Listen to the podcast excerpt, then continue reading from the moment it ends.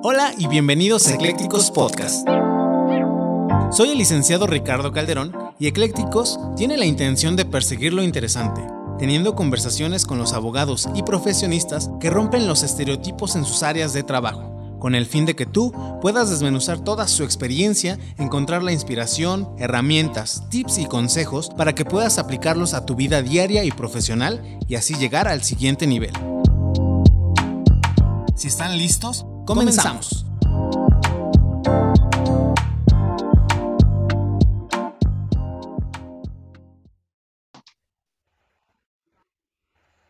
Hola, ¿qué tal? Bienvenidos de nueva cuenta a Eclécticos. En esta ocasión estamos de manteles largos con un invitado muy, muy especial, como todos los invitados que ya hemos tenido.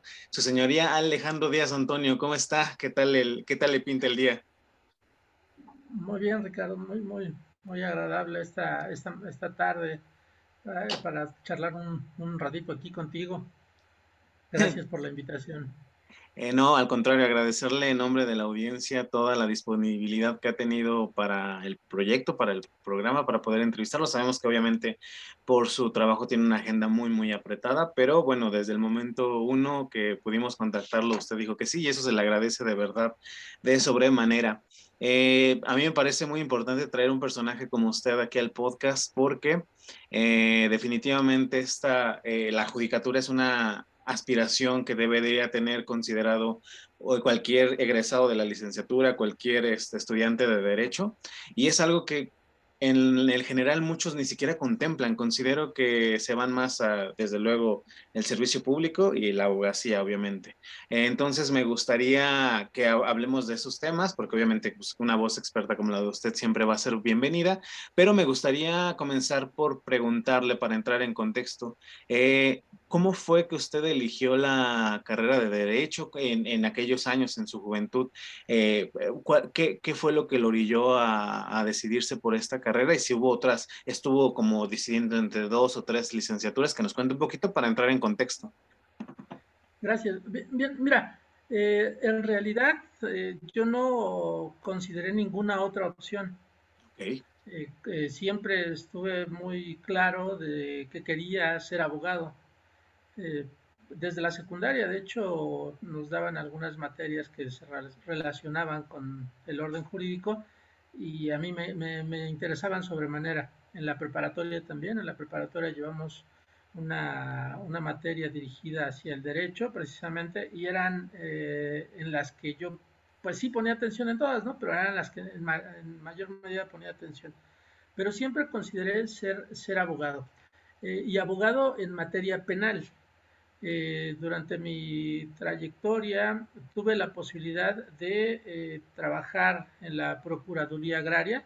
Se me abrió una oportunidad ahí, sin embargo decliné y opté precisamente por eh, asistir a un juzgado penal en el reclusorio norte, recuerdo, como meritorio, sin cobrar salario alguno, trabajando de manera gratuita, sufragando los gastos de trasladarme para allá, a mi domicilio, eh, pero siempre fue esta materia la que me llamó la atención. En, la carrera, pues yo sí, había dos, tres eh, áreas que me interesaban, sin embargo, la penal siempre fue la que me, me llamó más la atención.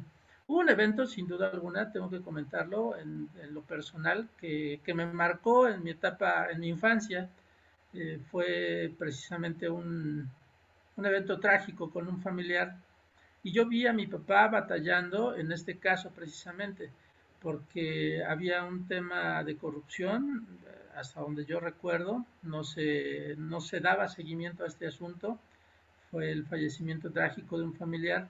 Vi a mis papás, mi papá es técnico radiólogo, mi mamá es enfermera, nada que ver con esto, yo no tengo, yo no vengo de una familia de abogados, eh, yo no tengo un tío, papá, magistrado, juez, ningún otro familiar que haya pertenecido a la judicatura.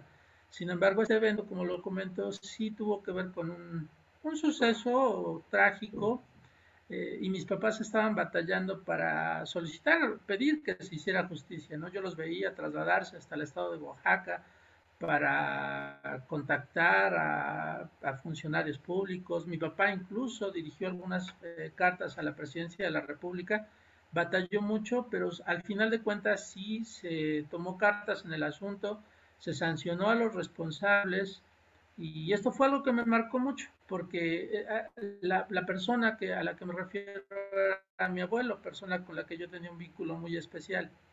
Y desde entonces yo tuve muy claro que quería dedicarme a esto, dedicarme al derecho, a, a, esta parte, ¿no? Quizá por eso inconscientemente yo no tenía ninguna otra materia, no buscaba esta oportunidad de, en la Procuraduría Agraria, eh, también era yo destacado en la, en la, facultad en el área laboral. Sin embargo, no decidí por estas, ¿no? Decidí ser abogado desde esa época, pero sobre todo en esta materia. Eh, precisamente buscaba poder hacer algo precisamente para que este tipo de sucesos dejaran de ocurrir, ocurrieran en la menor medida. Era, era una idea que yo tenía vaga en, en aquel tiempo, sin embargo, conforme fue avanzando mi preparación en la preparatoria, yo ya tenía muy claro hacia dónde iba. Cuando me preguntaban en, la preparatoria ¿qué, en qué área te vas a especializar, bueno, ciencias sociales, porque tenía muy claro qué era lo que quería hacer. Y yo, eh, los exámenes que hice para ingresar a la, facultad era derecho, ninguna opción. Cuando me preguntaban, ¿cuál es tu segunda opción? No, no tengo otra.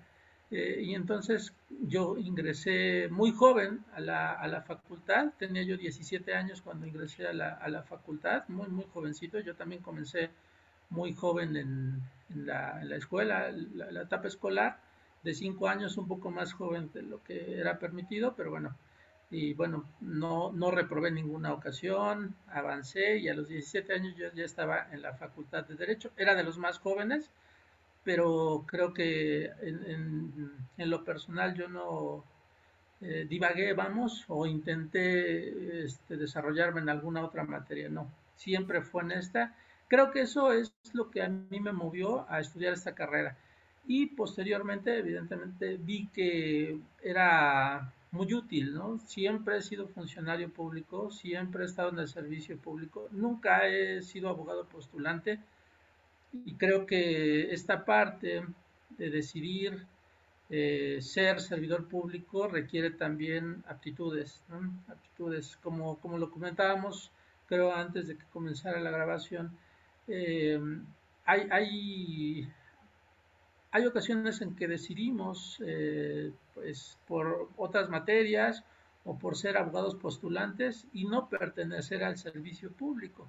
Pero eso creo que tiene que ver con las aptitudes que cada uno tengamos, ¿no? Porque también el servicio público, pues, a, a, contrario de lo que a veces se cree, pues tampoco es tan bien remunerado, ¿no? Hay que, hay que hacer talacha, como se dice en el argot, eh, hay que empezar muy joven de hecho, mi propuesta en la universidad cuando presenté mi, mi tesina, porque yo ahí hice tesina, eh, era que los estudiantes tuviéramos más horas de servicio social, más tiempo en el área, en, lo real, ¿no? Claro. Eh, dedicarle un poco más de, más de horas para poder decidir efectivamente hacia qué área nos íbamos a, a mover, ¿no? Pero eso más o menos fue eh, el principio de, mi carrera, ¿no? La decisión eh, estuvo tomada desde muy joven.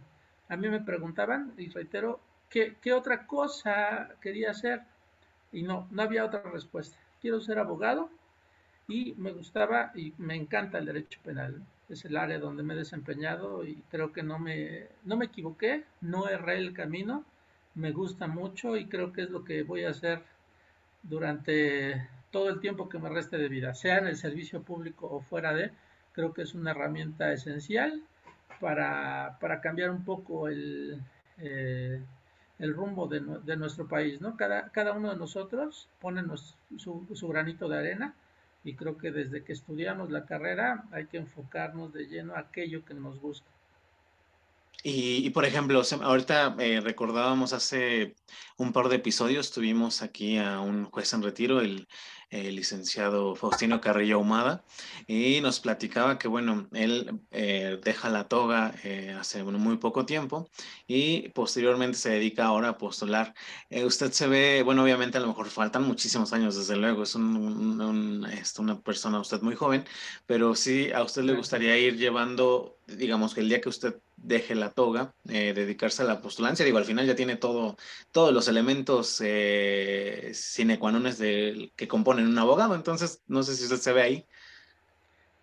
Claro que sí, mira, ¿qué, crees que mm, em, durante el desempeño de, la, de la función jurisdiccional, nosotros no dejamos de estudiar, lejos de lo que la gente piensa, que uno llega al cargo y pues ya, ¿no? Todo, todo se resuelve, el salario mejora, eh, ya uno tiene cierto nivel, por así decirlo, en, lo jurídico.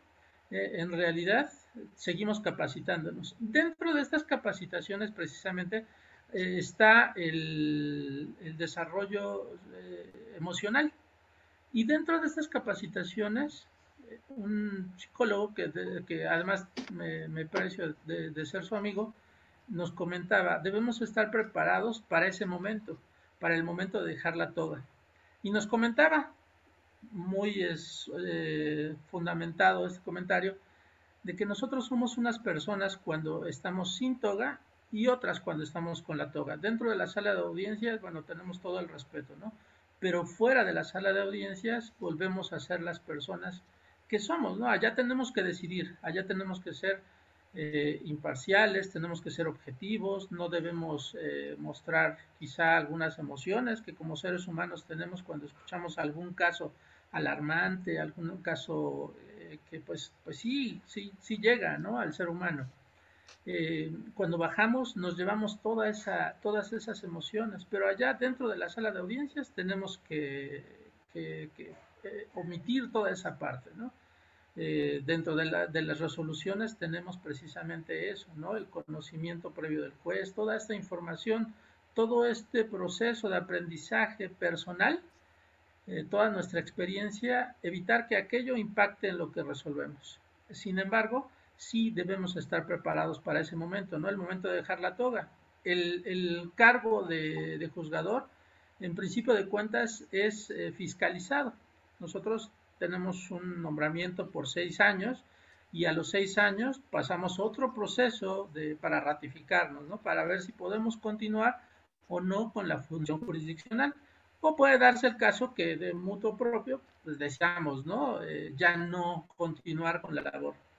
En la actualidad el procedimiento, eh, el procedimiento de corte oral es desgastante, emocionalmente es desgastante. Eh, hay días en que te llevas 5, 7, 8 audiencias y ya no se digan en, día de turno, ¿no? Hasta más. Entonces, es humanamente imposible aguantar ese ritmo durante mucho tiempo. Entonces, sí, el, abogado debe estar preparado para esto, ¿no? El que, se, que llega a este cargo de juzgador debe estar preparado para en algún momento dejar de serlo o continuar siéndolo, pero requiere mucho esfuerzo en realidad, ¿no? Yo, yo he comentado con algunos compañeros en un turno, pues te deshidratas, eh, el cerebro se deshidrata, parece que estás sentado en tu silla con tu toga y no pasa nada, ¿no? No, en realidad el cansancio eh, mental es mucho más agudo que el cansancio físico. Llegas a tu casa como si te hubieran apaleado, ¿no? Después de una jornada de esta manera. Entonces, sí es un tema, ¿no? por, cuestión de salud, no sé más adelante cómo estemos, por cuestión personal, eh, pero también por la cuestión familiar. La función jurisdiccional es sumamente demandante. Eh, puedes salir, puedes pensar que tienes un horario de 9 de la mañana a 3 de la tarde, pongamos, pero en realidad eh, hay algunas unidades, como a las que yo pertenecí, donde te exigen mucho más tiempo. Hay una unidad de, especializada en órdenes de aprehensión, cateos y actos de investigación que requiere control judicial que te demanda las 24 horas del día. Puedes estar en tu domicilio, recibes una llamada, se cumplió una orden de aprehensión y tienes que dirigirte a la unidad a llevar esa, esa audiencia de cumplimiento de orden de aprehensión y puede ser por la madrugada. Entonces, todo, este, todo esto que comento es el preámbulo para dar respuesta a esto, ¿no? Es sumamente demandante y efectivamente puedes continuar en la función, debes enfrentar un procedimiento de ratificación, exámenes, de conocimientos, de actualización, te piden precisamente constancias de actualización, eh, la, opinión pública, eh, pero sobre todo esto, ¿no? La parte humana, el, cansancio también llega a ser mella, ¿no? El tiempo que, se sacrifica de la familia. Entonces, esa puede ser una parte. Pero también hay otras cuestiones, además de ser postulante, el área académica. Eh, actualmente yo me estoy moviendo un poco más en el ámbito académico también y, requiere también un esfuerzo importante, ¿no? Para que tú te, subas a una plataforma o a un aula a dar una charla, requiere una preparación previa. A pesar de que tienes la experiencia, el conocimiento que desarrollas en una sala de audiencias, la verdad es que el ámbito académico también te, te magnifica esta, esta labor, ¿no? Entonces, sí, sí lo he pensado, sí es una posibilidad. Eh, yo quisiera continuar siendo servidor público, me encanta, eh, lo comentabas, yo, yo no me he desempeñado como postulante y realmente quizá vería limitada mi función, ¿no? Tengo todo el conocimiento, todo el bagaje jurídico, pero realmente hay, hay eh, aspectos que yo no he desarrollado el, postulante, ahora en la academia yo me entero a qué se enfrenta.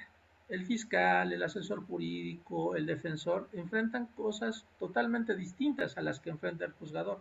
Evidentemente el juzgador es, el que tiene la responsabilidad de decidir un, asunto, es el que enfrenta quizá la opinión pública de, manera más severa. ¿no?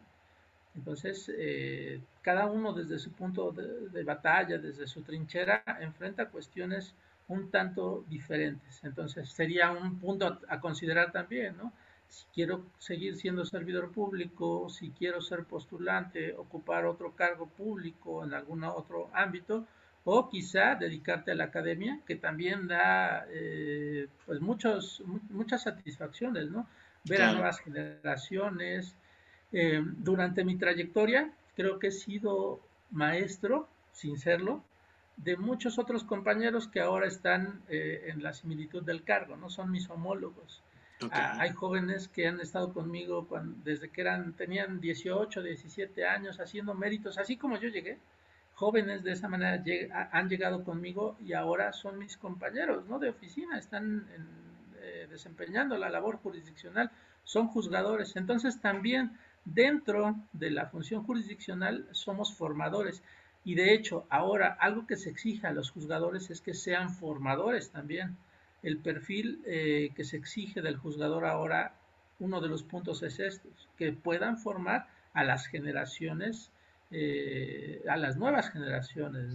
Y esta, esta área también forma parte de un interés que tengo si yo llegara a, decidir o, que ya no pudieras continuar siendo servidor público, la academia es un, punto importante, ¿no? Precisamente para compartir toda esa experiencia que permitiría a algunos, a las futuras generaciones, pues que no se llevaran, como a mí me, tocó, eh, varios años, ¿no? En, en, aprender, en conocer, sino que se les simplificara el conocimiento Incluso lo hacemos para que ahora cuando entran a audiencias, pues eh, eh, lleven un poquito de, lo que deben hacer, ¿no? Lo que, los errores que ya se han cometido para que no los cometan.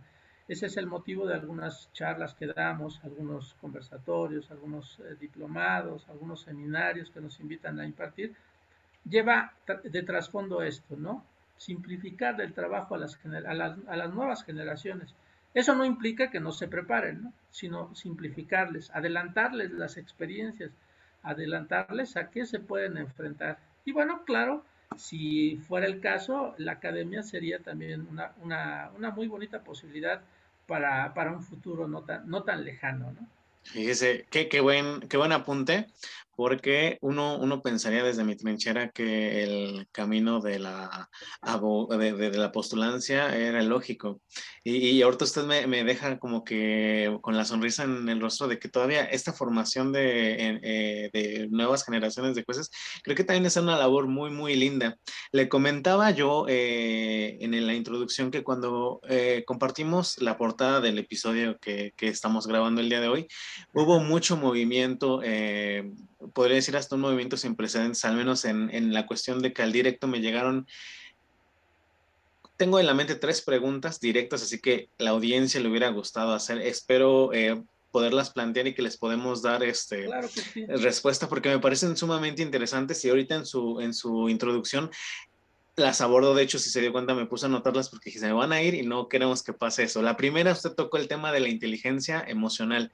Eh, la pregunta sí decía que eh, habían visto a un juzgador también del, me parece que es del Poder Judicial de la Ciudad de México, el, su señoría Tristain, este, hablar mucho de esa cuestión de la inteligencia emocional. Nos preguntaban que, eh, cuál era la opinión de usted al respecto de eso. Ya nos habló un poquito, pero no sé si nos pueda ah, ampliar un poquito más el panorama de cuán importante es la inteligencia emocional en todas las partes técnicas de un proceso, tanto el, defensor eh, hasta el Ministerio Público tendría que tener ese, ese, manejo y cómo usted lo percibe para, para ejecutarlo en su trabajo. Sí, efectivamente. Eh, esto es sumamente importante y mi amigo Arona Tristain pues nos lo toca de manera magistral, ¿no? Creo que ha profundizado mucho en ello. Yo en lo personal he trabajado esta área y creo que todos los juzgadores debieran hacerlo. Algunos no sé, lo desconozco si lo hagan, pero todos debiéramos hacerlo. Porque en, una, en un sistema donde tenemos enfrente adversarios, por eso se llama sistema adversarial, tenemos adversarios, están peleando, ¿no? Eh, llegaron hasta hasta esta instancia porque ya no pudieron entre ellos solucionar el conflicto tienen que venir a esta instancia para que sea un tercero, el juez que desconoce realmente toda la información, para que les resuelva el asunto. Entonces, ¿cómo verían ustedes que les resolviera un juez que se enoja, que pierde los estribos, que es colérico, que empieza a pensar en aquellas cuestiones que ha vivido, eh, se empieza a reflejar? Entonces, en esto impacta la inteligencia emocional, ¿no? En principio de cuentas, eh, filtrar, ¿no? Toda esa información. Lo que a mí me pasó no es lo que, lo que yo voy a resolver. Pude ser víctima de un asalto. Me pudieron agredir físicamente durante un, algún evento delictivo. Pero yo tengo que entrar a una audiencia a decidir respecto a la libertad de una persona que le están atribuyendo un hecho quizás similar, un robo. Pero tengo que asimilar la información de manera imparcial. Entonces necesito inteligencia para filtrar esta información, ¿no? Porque soy una víctima, fui víctima de un delito y me puedo reflejar, ¿no? Ah, pues aunque no sé si lo cometiste o no, pues todo el peso hacia ti, ¿no? Esa es una primera parte. Debemos tener esa, esa posibilidad. En otro tema, eh, en este sistema de corte oral, donde tenemos a los, a los actores presentes, tenemos a la víctima, tenemos al imputado, vemos la emoción, el juez eh, ya inmedia ¿no? el desahogo de la prueba, es decir, está ahí, la vive, la palpa, porque fue uno de los motivos del cambio del sistema. Entonces tú estás presente. Y como lo comentábamos también, no, no, no te puedes llevar toda esa energía, toda esa vibra, escuchas algún evento alarmante, algún, algún evento donde la víctima es un bebé, en manos de las personas que no cumplen el rol que tenían, ¿no? De cuidarlo, de sus progenitores o de las personas más cercanas de actos atroces en contra de menores, eh, ¿creen ustedes que no impacta? Claro que sí, entonces el juez debe estar preparado emocionalmente para dirimir todo este tipo de situaciones y además para conducirse en audiencia, ¿no? Ustedes llegan y por ahí hay, hay memes, ¿no? Donde llegas al Oxxo y dicen, para hacer eh, personal del archivo del tribunal o de un OXO debes tener ciertas actitudes, ¿no? Enojado, déspota, grosero. Eh, y el juez es la persona que debe mostrar empatía con las partes, debe ser ecuánime, debe controlarse, porque a veces también hay postulantes que son, parece que van y se pelean con el juzgador. Y no, la batalla está entre la es, es la información que traiga, ¿no? Yo no tengo ninguna eh, ninguna predilección, no soy parcial, eh, pero las partes pareciera que, lo vuelven algo personal con el juzgador. Entonces el juzgador también debe tener esa, esa capacitación para evitar que esa, esa información pase de este lado, ¿no? Y que se note, porque además estamos siendo videograbados en todas las audiencias.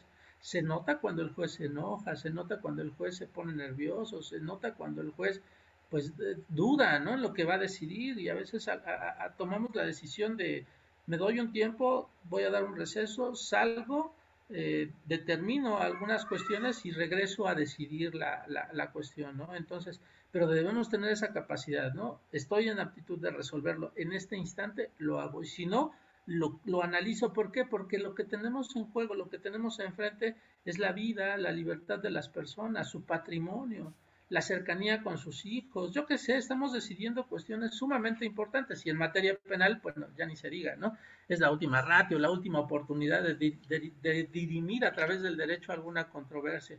Entonces, sí, esto es sumamente importante por estos aspectos, en lo personal, para filtrar la información, para eh, dejar a un lado nuestra experiencia personal, para decidir con lo que tenemos ahí, para no ser presas de aquello que nos genera el lenguaje o la información que, traen las partes, ¿no? Para que se resuelva una controversia y evidentemente porque como juzgadores estamos a la, al escrutinio de la, de la, sociedad, ¿no? Ahora que todo se videograba, toda la sociedad ve y, y, se exhiben en redes sociales la forma en la que un juez se conduce, la forma en que un juez resuelve. Entonces el juez debe tener inteligencia emocional para eso, incluso para saber que cuando estás hablando te están videograbando. Ustedes utilizan un celular, intenten hacer un discurso, intenten decirle cómo le van a decir algo a la novia el día de hoy, ¿no? o, al novio, le quieren dedicar, no sé, su cumpleaños, es su aniversario, le quieren dedicar unas palabras. Grábense con el celular, van a ver el efecto que causa el saber que te están videograbando. ¿Cuánto hay más un juez que está decidiendo una causa, ¿no? De algún evento sumamente relevante, pues evidentemente debemos tener esa tranquilidad, esa serenidad para resolver sin que los factores externos eh, influyan en nosotros, sin que algunos otros aspectos impacten en nuestra determinación. Entonces, esa es una parte que que solo se puede lograr si estamos emocionalmente preparados. Creo que por eso esa labor del juez Atristain, gran amigo mío, muy inteligente eh, y una persona sumamente empática, eh, toca este tema de manera magistral. Yo he analizado este aspecto de otra manera. He tomado algunos cursos externos, además de los que imparte el tribunal, eh, uno de ellos tiene que ver con la semiología, es decir, el significado de lo que ocurre a nuestro alrededor, de lo que significa para mí, porque a veces las cuestiones que nos hacen estallar, nos hacen salirnos de control, es algo que tenemos de manera personal. La burla, por ejemplo, ¿no? Si yo fui un niño que, que, que fui víctima de bullying, quizá el hecho de que un abogado se ría o se mofe dentro de la audiencia, me va hacer estallar y pierdo la ecuanimidad, ¿no? Entonces debemos estar preparados para eso. Por eso todos los jueces creo que debiéramos tener esa preparación eh, de lo que nos, nos proporciona el tribunal y también de manera externa, para conocernos, para saber cómo controlarnos. Ese sería mi, mi comentario en relación a esto. Sí, justamente es, es un ah, eh, comentario muy importante porque este, siento yo que es algo vital para cualquiera de las partes. Lo platicamos en el primer episodio que tuvimos aquí ya como tal de abogados, fue con un abogado penalista al cual le mandamos un saludo, el, licenciado Rafael Satara, y él nos contaba una parte cuando le preguntamos de la, de la parte emocional. Él decía, mira, yo llego a una audiencia y con mi contraparte, mira, hasta choque de puños, que gane el mejor.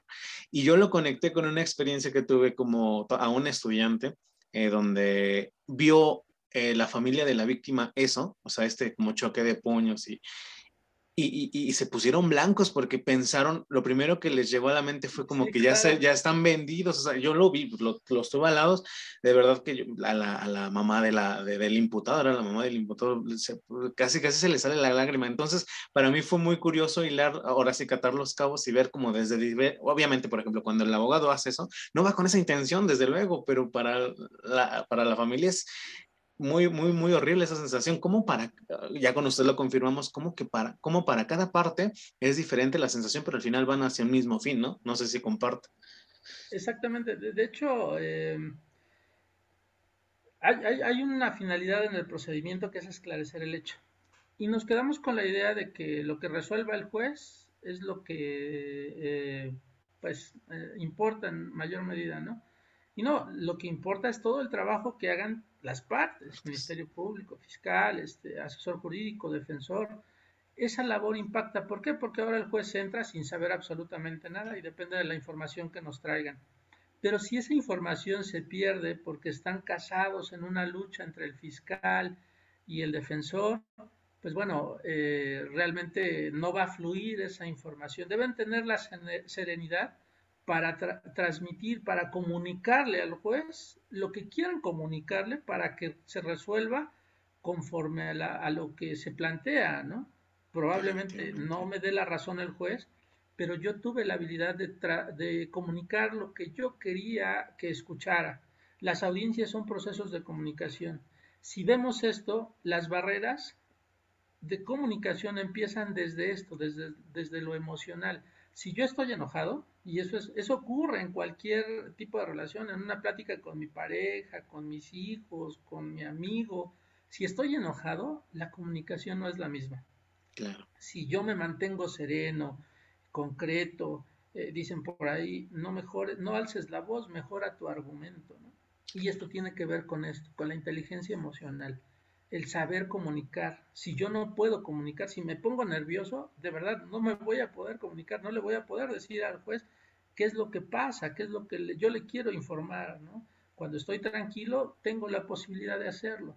Y aunque el juez me, me acote, no simplifique, porque los jueces también pedimos que sea algo de somero, ¿no? A lo breve, a lo conciso, porque hay, hay, hay poco tiempo, hay mucho trabajo, entonces, debemos de tener esa habilidad, ¿no? ¿Y qué nos lo da esto? La inteligencia emocional, la serenidad que mostremos al momento de realizar la actividad que desempeñemos como fiscal, como asesor jurídico, como defensor, porque solo así se va a, a conseguir mejores resultados dentro de una sala de audiencias. Definitivamente, gran, gran apunte.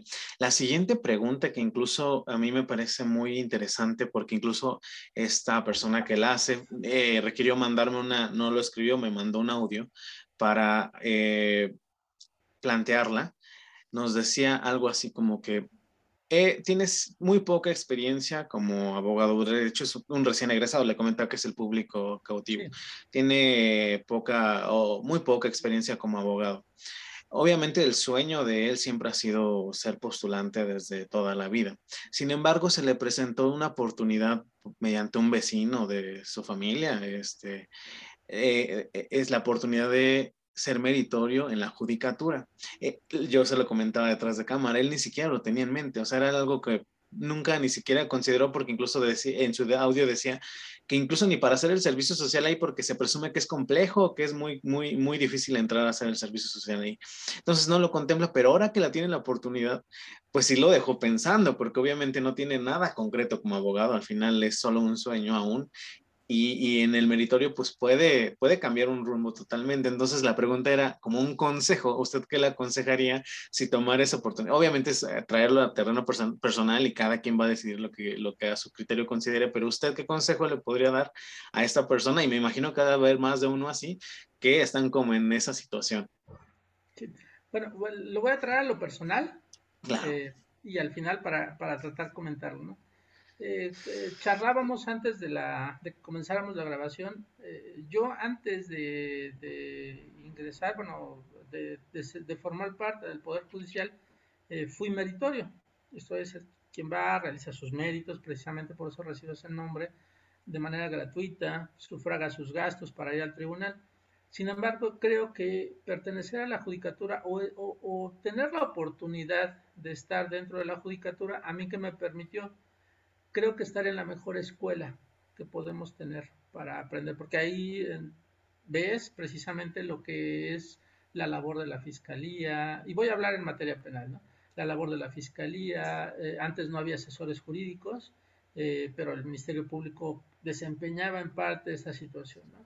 ves la labor de la defensa, ves todo, ves todo el panorama y además también ves cómo se resuelve, qué criterios se toman para resolver creces precisamente en este aspecto, pero también creces porque estás cerca de los criterios jurídicos de, del jefe, ¿no? Del titular del juzgado antes era de quien más aprendías.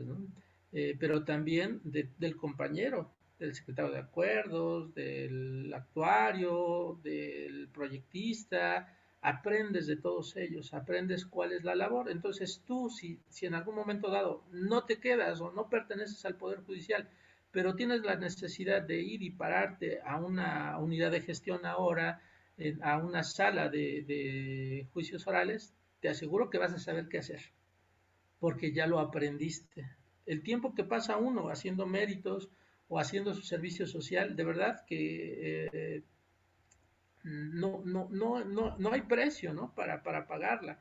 Yo en esa época, yo estuve un año trabajando de esta manera, de manera gratuita, eh, yo aprendí bastante, bastante. Yo comencé ya con la plaza y tenía yo la plaza más baja, era de como auxiliar técnico, algo así. Algo que se asemejaba al personal de intendencia. En salario era exactamente lo mismo, pero hacía otras labores.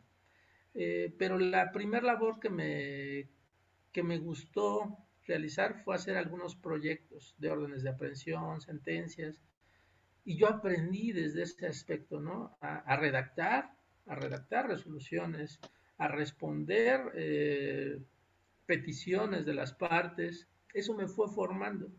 Yo comencé haciendo proyectos, tuve la fortuna de que hice un proyecto, agradó, y lejos de ponerme a hacer otras actividades, de ir por la torta, el refresco, que no tiene nada de malo, eh, me dediqué a hacer proyectos, a resolver los cuestiones, las cuestiones de fondo. No había terminado aún la carrera, iba yo a la mitad de la carrera cuando empecé a hacer esta actividad. Entonces también la carrera, en lugar de llevar cuatro materias en un trimestre, porque era trimestral, yo soy egresado de la Universidad Autónoma Metropolitana, eh, llevaba dos materias, dos por la mañana, de 7 de la, de la mañana a 9 eh, de, la mañana, de ahí me trasladaba al reclusorio norte, cubría la jornada, eh, por la tarde regresaba a, cubrir otras, materias, eh, y yo estoy hablando que en esa época yo estaba regresando a, su casa, a la casa de todos ustedes, a, las 11 de la noche. Pero fue una etapa de aprendizaje, sí requiere sacrificio, sin duda alguna, y el servicio público es muy sacrificado hay mucho trabajo por hacer, eh, pero la, cosecha viene después, ¿no? Ya tuve la oportunidad de aprender, ir escalando peldaños, y bueno, mi escuela siempre fue la, judicatura. Yo no he sido postulante, eh, lo comentaba, siempre he sido servidor público, pero también es una cuestión de aptitud, como comentábamos. Pero sin duda alguna, si en algún lugar van a aprender, no dudo que puedan aprender con, algunos abogados postulantes, van a aprender alguna, alguna otra parte, pero si quieren aprender de todo lo que se desarrolla en el lugar donde se resuelven los asuntos, la judicatura es el mejor, la mejor escuela. Además, no nos la cobran, es, sí es sacrificada, pero te permite que el día de mañana, si tú estás en la judicatura o no estés, vas a saber qué hacer cuando llegues a una sala de oralidad, a, un juzgado, si, si, les toca acudir asistir a una audiencia de los asuntos que todavía tienen rezago y que están conociendo los juzgados de procedimiento escrito. Entonces, ese sería mi consejo y desde mi experiencia me permitió a mí prepararme para, para llegar algún momento a concursar para este tipo de cargos. Y además, en todas las trincheras realizamos labor sumamente importante para que se resuelva algo que es trascendente, no, no para lo personal, sí, quizá para el cliente, quizá para la familia, ¿no? Pero es trascendente para la sociedad, ¿no? El hecho que se resuelva un asunto de manera adecuada es trascendente para la comunidad, no solo para los que están implicados. Y ese sería mi comentario, ¿no? De, desde, desde lo personal, qué fue lo que viví y qué es lo que opino en relación a ello. Claro, no, de hecho yo igual iba más o menos en el mismo sentido, pero muy vano en decirle, pues amigo, éntrale, ¿no? Era como muy, muy escueto mi, mi consejo, pero ya con argumentos como los que usted nos menciona, bueno, eh, obviamente él va a estar muy pendiente de esto y mucha, mucha gente también lo va a poder este, hacer, incluso a lo mejor ni siquiera lo tenían contemplado, lo, le digo, creo que la judicatura es algo, eh, desde mi particular opinión, que no se tiene contemplado, o sea, no, no es que no exista, obviamente la conocemos, pero no se contempla porque se ve muy lejano, esa es como mi, mi, mi percepción, entonces pues ya con esos argumentos, pues qué mejor, este, qué mejor eh, manera de, aconsejarlos. La otra pregunta que nos llegó al directo fue una en función, es, de hecho es una, bueno, por lo poquito que vi, es una abogada ya de, trayectoria, ya de, menos, de, mediana trayectoria, y nos preguntaba sobre la cuestión, usted como juez de control, este, la, la cuestión de, a veces la, cuestión de las pruebas es como que el juez de control tiene esta generalidad de dejar para el siguiente juzgador eh, esa cuestión, o sea, como que yo admito todas y ya el juzgador que viene es el que va a dirimir sobre esto. Eh, a veces es muy criticado porque incluso esas pruebas que se admitieron pueden ser muy determinantes en el resultado final. Ese es como el tema, que si se pudieron a lo mejor tal vez este, omitido desde un principio, pudo haber sido otro resultado y es donde queda como esa espinita en cuanto al postulante. ¿Qué opinión le da a usted de eso? Porque incluso justo como anotación tuvimos, como le comentaba eh, recientemente al juez en retiro, Justino Carrillo Humada, y él nos da una visión totalmente diferente, una parte técnica y una explicación del por qué es así. Entonces me gustaría también conocer su opinión al respecto. Sí, miren, para, para esta cuestión de la prueba, eh, y cuando toco este, este tema en algunas charlas, en algunas pláticas que tienen como enfoque precisamente hablar de la prueba, yo les comento esta, esta frase, las pruebas son las que no condena el juez, lo que condenan son las pruebas. Entonces, la prueba es sustancial en un, en un, en un procedimiento. Yo no, yo no me veo resolviendo un asunto sin pruebas. Puedo tener a la víctima, puedo tener al ofendido y cada uno tiene una versión distinta. Son adversarios, como dice este sistema adversarial, son contrarios. Es como si estuviéramos viendo un partido de fútbol, una lucha. Uno quiere vencer al otro. Y acá también. Entonces, eh, eh, puede ser que cada uno sostenga una versión distinta. ¿Y cómo va a resolver el juez? ¿A qué le da mayor peso? Porque es mujer, porque es niño, porque es anciano, porque es eh, miembro de alguna comunidad en exclusivo, este, no, el juez resuelve con las pruebas. Entonces la, prueba es algo sustancial. Este sistema se ha dividido en etapas. Etapa de investigación que ya no solo es la de la fiscalía, ahora todos investigan. La etapa, de, la etapa intermedia, precisamente que tiene que ver con este filtro que realiza un juez de control, para que llegue al tribunal de enjuiciamiento solo lo que debe llegar. No voy a discutir todo, voy a discutir lo esencial, lo que realmente sea debatible y el juez del tribunal de enjuiciamiento se encarga de, desahogar la prueba, desahogar la prueba, inmediarla, verla, vivirla y decidir qué valor le va a dar, ¿no? Porque ahora tenemos un sistema de libre valoración eh, y esa libertad no es absoluta. También hay ciertas reglas que, que nos permiten valorar la prueba, ¿no? Pero esta parte de pasar o no dejar pasar una prueba es la de la que ocupa propiamente la etapa intermedia, porque está a la mitad del camino, ¿no? De lo que investigué a lo que voy a desahogar en juicio. En esta etapa, ¿cómo se debe resolver? Bueno, en principio de cuentas debo considerar, hay libertad probatoria. Además, sin pruebas el juez no puede resolver.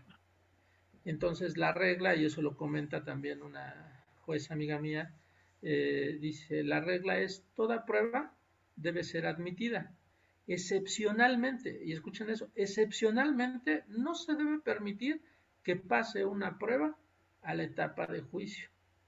Y es esto, ¿no? Ver esa, esa limitación para que no pase una prueba como algo excepcional. Y esas excepciones son que la prueba no sea lícita, que no sea pertinente, que no sea útil, que no sea conducente. Esos son los límites de la prueba. Y de esa forma debiéramos los jueces ver este análisis a la etapa intermedia.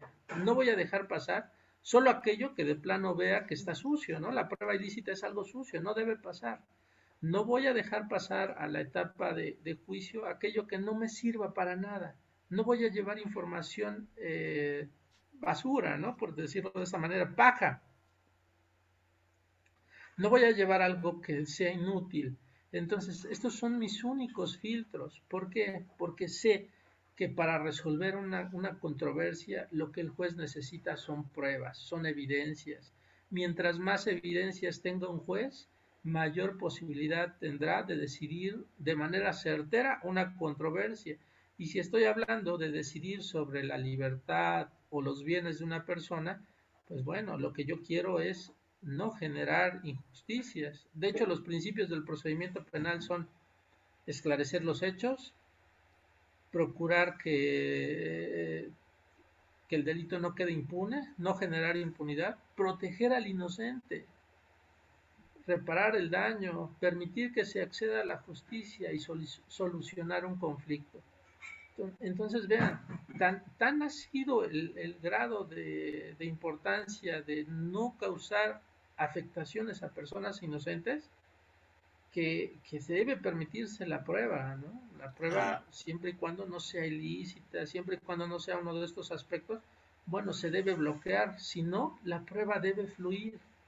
Si no hay debate para que se admita una prueba, la prueba debe pasar. ¿Por qué? Porque ahora se permite, con, bajo este principio de libre valoración, o de libertad probatoria, perdón, que todo se pruebe a través de cualquier medio. Yo puedo probar un punto con testigos o con documentales o con videograbaciones, de la forma que yo quiera, siempre y cuando sea lícito.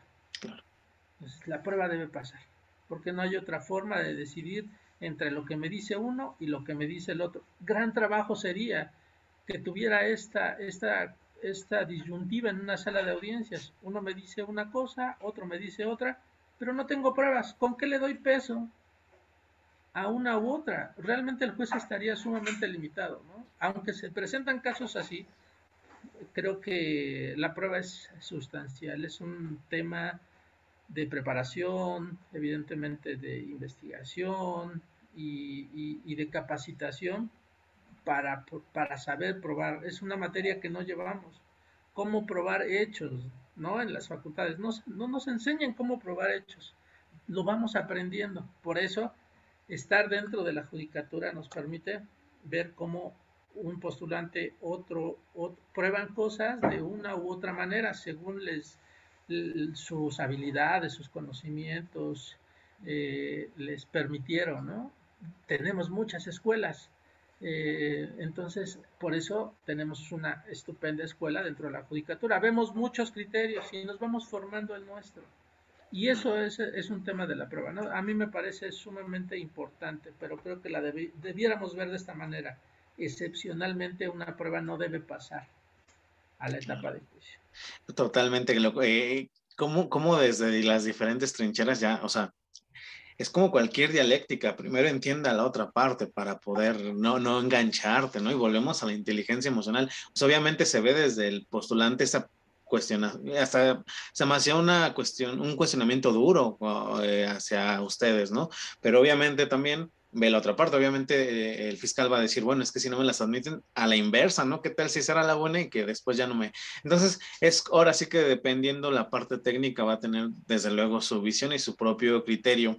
Para ir cerrando, la última pregunta que nos hacen, este, eh, hay una frase que creo que es de una película muy famosa de Robert Downey Jr., El juez de hecho se llama, donde menciona que el juez, le plantean, el juez nace o se hace en cuanto a la brújula moral que, tiene que tener, o que debe tener eh, constante hasta el día que deje la toga.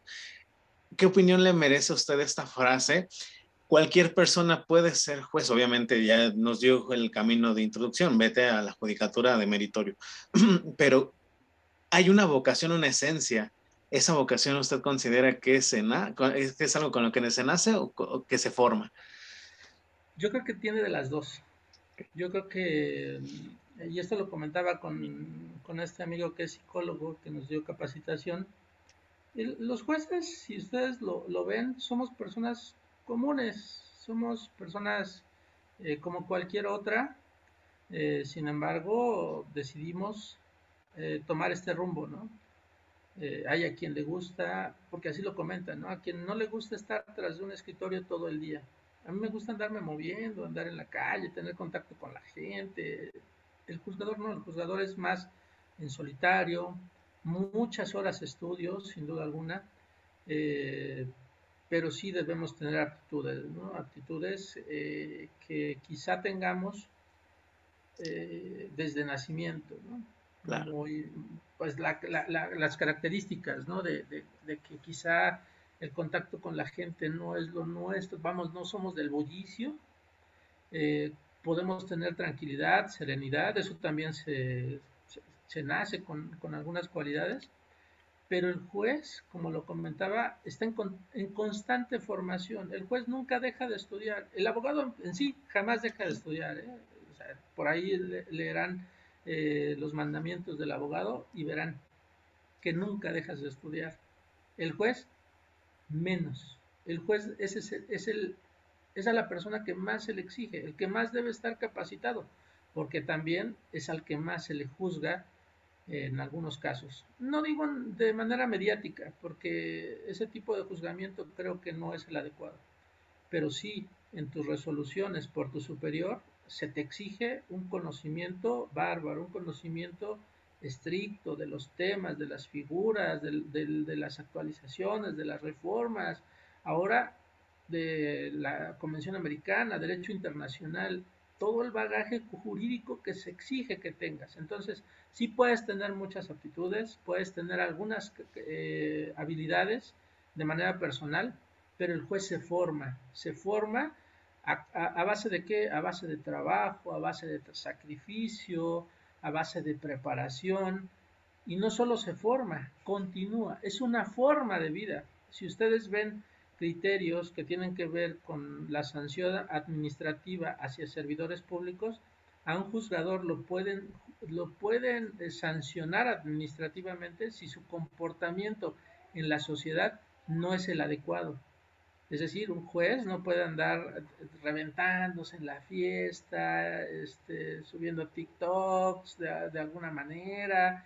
Eh, el juez debe tener un comportamiento que le muestre a la, a la sociedad que tiene la calidad moral incluso para juzgar a un tercero. Qué gran labor, ¿no? Juzgar a otro desde la Biblia, desde a quien le gusta, a, quienes nos, nos, apasionan también estos temas de religión, algunos temas espirituales, qué gran labor tener la calidad moral para poder juzgar al otro, para poder decirle, hiciste mal, para poder imponerle una sanción. Entonces el juzgador sí nace, pero también se forma, se forma no solo en el aspecto jurídico, de conocimiento eh, jurídico, sino en otros aspectos, ¿no? De templanza, espiritualidad, emocional, como lo comentábamos, ¿no? Eh, el juez debe tener esas cualidades, porque también al juez se le exige, no solo en lo profesional, en lo personal.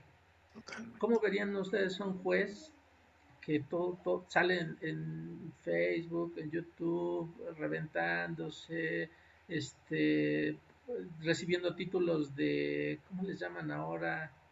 Eh, Lady no sé qué. Ah, ok, ok, ok, ok. Ah, eh. imagínense Lady Copas, ¿no? vean en redes sociales, eh, a los juzgadores se les apabulla con un tema, ¿no? Entonces el juzgador, ¿cómo debe ser en lo personal, en lo profesional? Entonces sí requerimos mucha formación para estar un poco eh, en el límite ¿no? de lo que es el mundo, la realidad, el, aspecto de la diversión, lo podemos hacer, pero también no podemos caer en excesos que, que permitan que nuestra labor se vea manchada, ¿no? Entonces sí, nos debemos preparar, traemos cosas que sin duda alguna constituyen estas aptitudes, pero nos formamos y nos seguimos formando y llegado el momento de estar en el cargo, continuamos, continuamos con la formación. Eso no para y es algo con lo que debemos estar conscientes. Quien aspire eh, a llegar a este tipo de cargos debe estar consciente de que va a sacrificar mucho en el camino, va a sacrificar horas familia, va a sacrificar tiempo, va a sacrificar horas de diversión, quizá. Si estoy dispuesto a ello, debe ser porque es algo que me agrada, algo que me mueve no por lo económico, realmente la judicatura no es algo que te permita volverte millonario, eh, sino estar dispuesto a, aportar ese granito de arena desde otro peldaño más para cambiar el rumbo de tu país, de tu sociedad, de tu comunidad. Lo comentaba yo, a mí me marcó algo en lo personal y quise que no pasara eh, algo así, ¿no? que no continuara ocurriendo situaciones similares. Eh, temas de este tipo son las que nos deben mover, ¿no?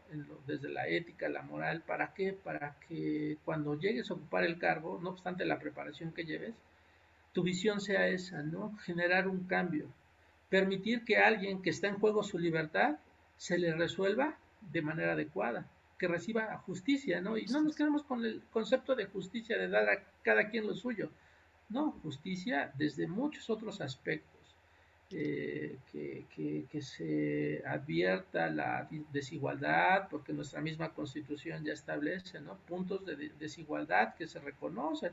Eres menor, eres mujer, eres, persona de la tercera edad, eres una persona que forma parte de una comunidad específica, eres este, discapacitado o con diversidad funcional, que es lo que manejan los protocolos de la Corte. Entonces, vean, si la misma constitución reconoce esa diferencia, debes tú también prepararte en todos estos aspectos y estar consciente de ello. Esta quizás sería mi respuesta en cuanto a esta interrogante. Claro, totalmente, no, de verdad que muy, muy, muy acertada, muy completa. Eh, para ir eh, culminando con esta charla, ¿algún, eh, algún consejo en el sentido de algún libro, algún, a veces puede ser hasta alguna película que, a nuestra audiencia usted le puede decir, mira, aviéntate este, este libro, por ejemplo, no, no, necesariamente jurídico, obviamente a lo mejor un jurídico, pues también. Eh, recientemente aquí hemos mencionado mucho los manuales del justiciable, que son, son como con palitos y bolitas. Entonces, algún libro que usted nos pueda aconsejar para que la audiencia se pueda empapar un poquito más o alguna película, alguna serie, no sé lo que usted considere. A mí hay, un libro que me gusta mucho. De hecho, para yo presentar mi examen oral para ocupar el cargo, eh, digo, ya, ya había pasado el examen de conocimientos, eh, una serie de exámenes que nos hacen en la Ciudad de México eh, y decidí leer este libro porque me parece sustancial para este sistema. Eh, se llama eh, Principio de Presunción de Inocencia y es del magistrado recientemente fallecido Miguel Ángel Aguilar López.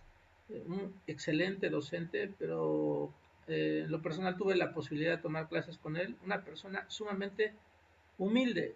Y la humildad como sencillez, ¿no? Como la calidad de persona. Claro el juzgador no es el ser humano que deba vanagloriarse por tener este cargo. No, este, estos cargos no son para eso. Eh, ningún otro cargo público. No son para generar héroes. Somos, somos eh, personas que decidimos tomar un cargo para servir a nuestra comunidad y en esa manera e, e, este, este personaje, el magistrado Miguel Ángel Aguilar, era de esta manera, ¿no? Era una persona sumamente sencilla, estrechaba su mano sin ningún problema, le cuestionabas, te explicaba, era un docente sumamente estricto a la hora de evaluar, pero esa, esa, forma de ser tan estricta, pues tenía su razón de ser, ¿no? Te exigía que conocieras para que pudieras acceder a un cargo, ¿no? Para que pudieras eh, aprobar una materia con él.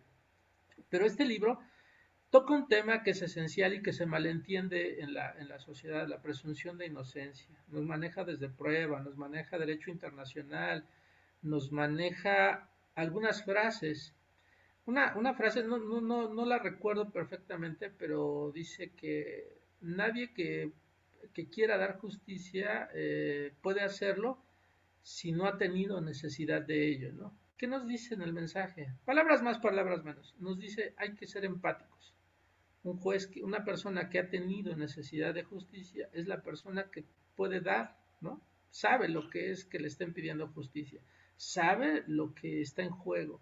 Eh, y una y otras frases que aparecen en esta, en esta obra, ¿no? Es muy pequeña, parece que, que es de bolsillo, pero es trascendente, porque el principio de presunción de inocencia es de fuente internacional y nacional y es pilar en el sistema de justicia penal. Entonces, ese, ese consideraría yo que es un, eh, un libro eh, de, obligación, de, lectura obligatoria. Y una película también, a quien le gusta el cine, a mí me encanta el cine también, eh, y, utilizo fragmentos en mis charlas, es la del crimen perfecto. Sale Anthony Hopkins y Edward Norton, ah, un, otro actor por ahí, pero este, el principal es eh, Anthony Hopkins, además sumamente buen actor, me parece, y toca temas muy importantes en relación al procedimiento penal. Si la vemos como para pasar el fin de semana, genial, pero si la vemos como desde el punto analítico, jurídico, hablamos de presunción de inocencia, hablamos de prueba, hablamos del sistema adversarial, hablamos del derecho de defensa y muchos aspectos muy sutiles respecto a la habilidad, ¿no? Y a veces el ego que tiene el servidor público, cuando cree que todo está resuelto y no lo es, ¿no? Es un una trama padrísima, ¿no? A mí me encanta y cada que puedo me, me reviento esa película y siempre la recomiendo porque además hay muy buenos actores, muy, muy, muy buenos actores. Esas son las dos recomendaciones que yo podría hacer y por ahí hay otro libro de un juez eh, penal federal, el maestro Iván Seferín. Eh, se llama la prueba libre y lógica. Eh, este, este, se lo encuentran en internet, está de manera gratuita. este, este libro nos habla de precisamente la prueba, todo el sistema de valoración de la prueba, los estándares de prueba. ¿Y por qué lo recomiendo y por qué me gusta tanto? Porque es un estudioso del derecho, pero que además es una de las personas que ejerce la judicatura, ¿no? que, que, está inmerso en el sistema, no lo platica desde la teoría, lo habla desde la práctica. Y eso es lo que necesitamos, ¿no? ver o escuchar a aquellos que no solo eh, teóricamente nos tocan un tema, sino que no, no lo desarrollan porque lo viven, porque así lo resuelven, porque están convencidos de que estos puntos son los sustanciales para resolver una controversia. Y estos libros son básicos para todo estudiante, para todo abogado que, quiera conocer este nuevo sistema, el sistema penal, eh, y para que analice otros aspectos, ¿no? Porque también en este último libro se tocan temas históricos como, y tocan un, ejemplo, ¿no? Que se absolvió a una persona que a pesar de haber cometido un crimen, eh, se le absolvió porque desde su aspecto físico era increíble que hubiera cometido el hecho. Era una, una, mujer tan guapa y con un aspecto tan inofensivo que la absolvió el juez. Mm. Y qué, qué gran injusticia si había sido una persona que cometió un hecho, ¿no? O a la inversa, que por feo, que por eh, pobre, por, eh, se te sancione, eso tampoco es lo que se busca, ¿no? Entonces no es la apariencia, es la valoración de la prueba, es lo que nos ofrecen las pruebas. ¿Y qué es la exigencia para el juzgador? Justificar y motivar por qué yo resolví de tal manera, porque eso es materia de revisión por un superior y, evidentemente del escrutinio público, ¿no? estas serían mis recomendaciones. E-, ese último eh, toquecito que dio me recuerda mucho a un libro que leí que se llama El jurado seducido, que también va más o menos en ese sentido. Entonces está muy bueno. Yo creo que anotarlos, los que nos están escuchando, y, y a leerlos. La, la, verdad es que, aparte, nos comenta usted que el primero no es ni muy grande, entonces en unas dos, tres horitas te lo avientas y te quedas, muy, ¿eh? te quedas bien nutrido, ¿no? Yo creo que eso es, eso es importante. Eh, para ir cerrando, ¿algún este, contacto, algún proyecto nuevo? ¿Tiene usted este, unos eventos con Secalec? Cuéntanos de ellos.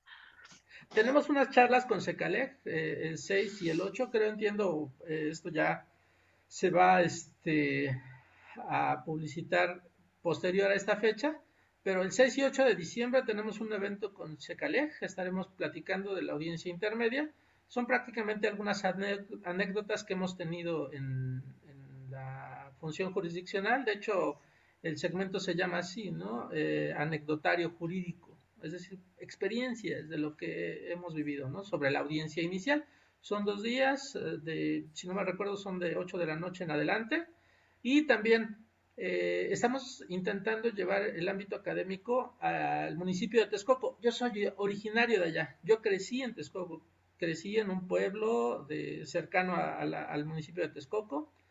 Eh, tuve que ir a estudiar, venir a estudiar la, licenciatura a la Ciudad de México, porque allá no había universidades en aquella época, y ahora intentamos llevar algunas posibilidades para la comunidad ¿no? de Texcoco. Estamos haciendo un evento con un eh, instituto que se llama CEFIC, así lo pueden utilizar buscar en el, en el Facebook, CEFIC, y, ahí aparecen las, los, los eventos que estamos llevando. Estamos yendo a algunos jueces, algunos otros servidores públicos. El, bueno, el día de hoy, que ya, ya no daría tiempo, pero bueno, hoy tenemos un, un tema sobre lavado de dinero. Va a ir el, eh, el funcionario que era subprocurador de general de justicia bueno, de la República, vamos, ahí titular de Seido, en materia de delincuencia organizada, a platicarnos de ese, de ese tema, ¿no? Del lavado de dinero. Pero constantemente estamos haciendo eventos en este instituto,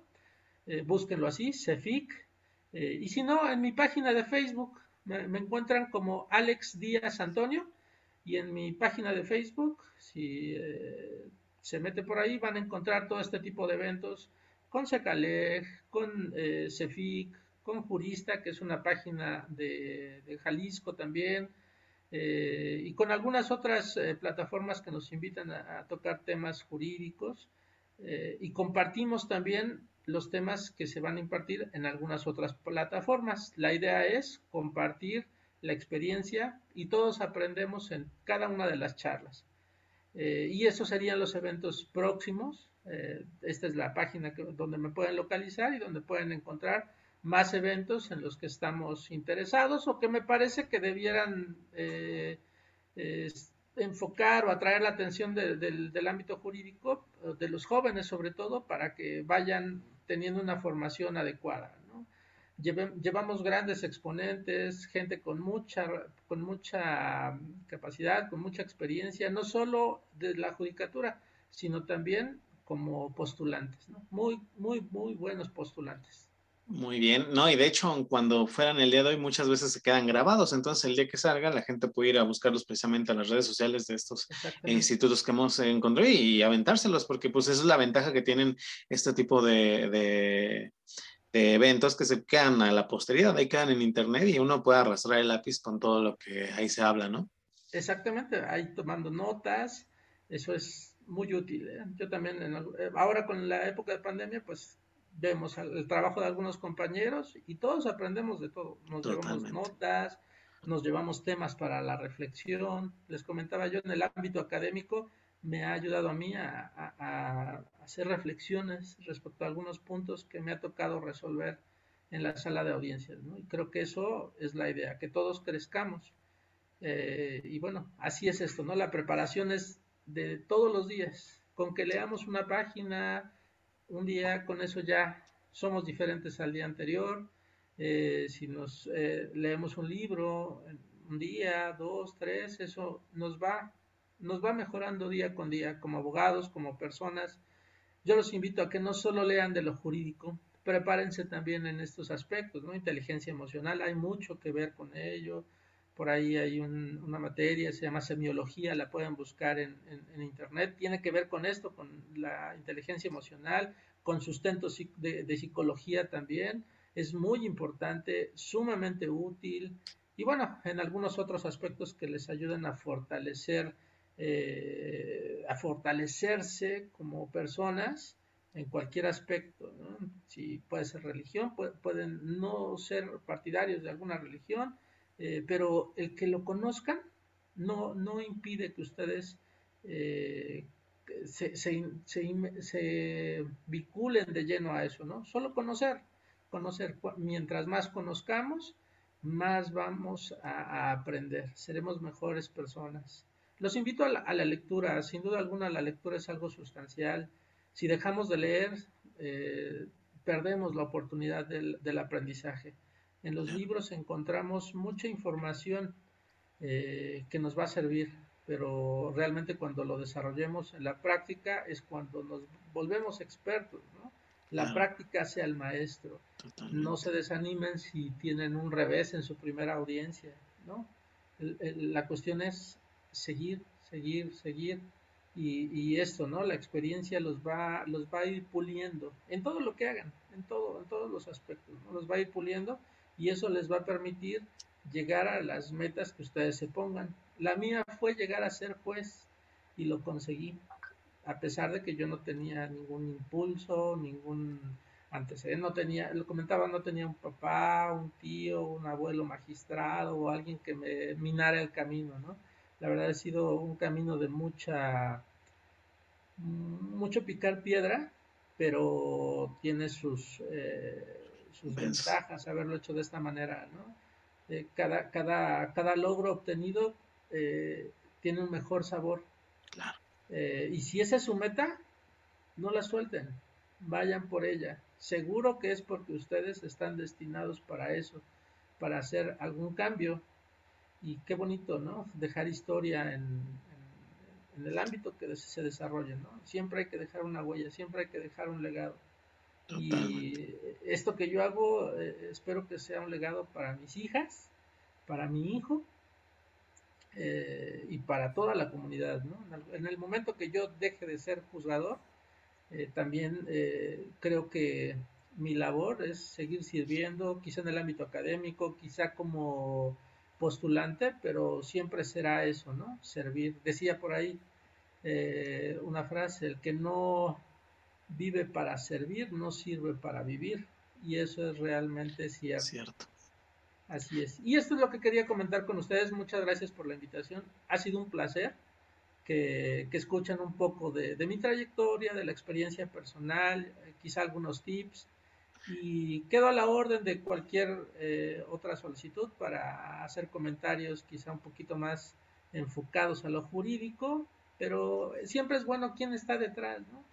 ¿Quiénes son esos seres que, que llaman juzgadores? ¿Son, ¿Son seres de otro mundo? No, la verdad es que no.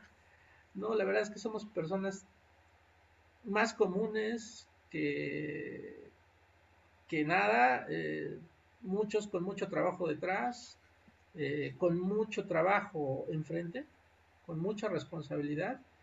Y, por, ahí comentaba una fiscal, me inscribo a los cursos para no tenerle miedo a los jueces. No, eh, tenganle miedo a, no entrar preparados. ¿no? Si tú vas preparado, el juez te va a escuchar de la mejor manera y eso facilita el trabajo para los juzgadores.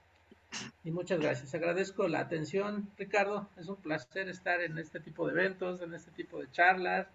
Muy cómodo. Gracias. La verdad te deseo todo el éxito con esta con este proyecto.